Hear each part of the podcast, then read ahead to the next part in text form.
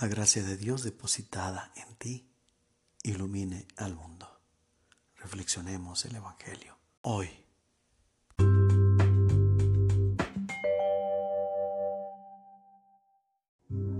El Evangelio hoy.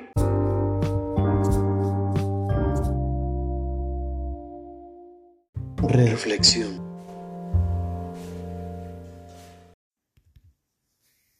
La verdad podamos tocar. Con cuánta facilidad el hombre corre persiguiendo su propia sombra. Lo peor es que de ello no nos damos cuenta. ¿Cuánto nos falta por recorrer?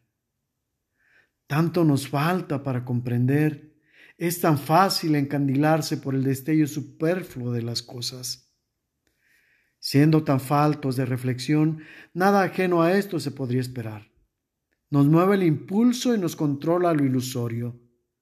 No confundamos las alas de la libertad con el yugo de la esclavitud que nos ceda y nos conduce al desierto, nos arroja al desconcierto. Elevémonos por encima de la razón para asirnos de la sabiduría, única que nos hace visible la verdad y a ella nos eleva incluso en medio de la más densa oscuridad. El no reconocer a Juan puede pasar. Desgracia sin igual sería que, encontrando a Jesús, de largo podamos pasar.